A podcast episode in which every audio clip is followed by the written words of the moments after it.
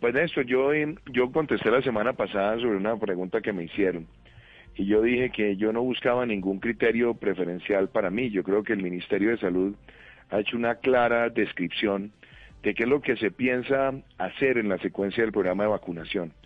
Empecemos por lo primero. Lo primero que se busca es reducir letalidad, es decir, que personas que son agredidas por el virus mueran.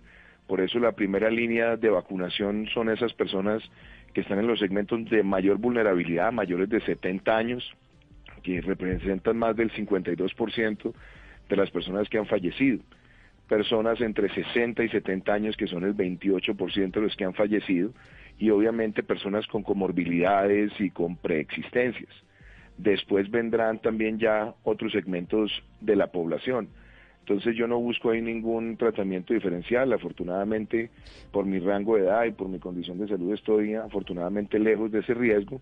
Entonces yo quiero hacerlo conforme a los lineamientos que establezca el Ministerio de Salud. Le, preguntaba a usted cuándo se vacuna presidente porque veo que se están vacunando Boris Johnson en el Reino Unido, Mike Pence en Estados Unidos. Hoy se vacuna el presidente electo Joe Biden intentando enviar un mensaje de confianza, de tranquilidad, porque hay muchas personas por el mundo que no se están vacunando o que no tienen programada la vacunación.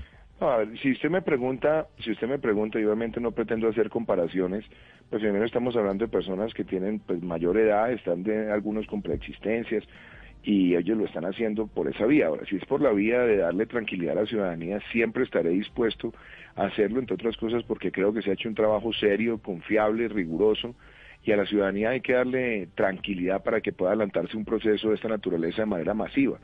Pero por eso digo, yo no busco en lo personal ningún tratamiento preferencial. Si el Ministerio de Salud estima que una mejor forma de hacer pedagogía es que yo sea una de las primeras personas en vacunarme, lo haré, lo haré gustoso, porque se trata de generar también confianza en todos los colombianos. Yo creo que el trabajo que se ha hecho es un trabajo riguroso, obviamente es un trabajo que empezará de manera masiva en febrero esperamos tener también algunas vacunas de prueba para empezar a hacer eh, vacunación en Colombia, ojalá antes, estamos trabajando en eso, pero yo creo que este será un proceso que va a ser muy importante para generar protección en toda la población.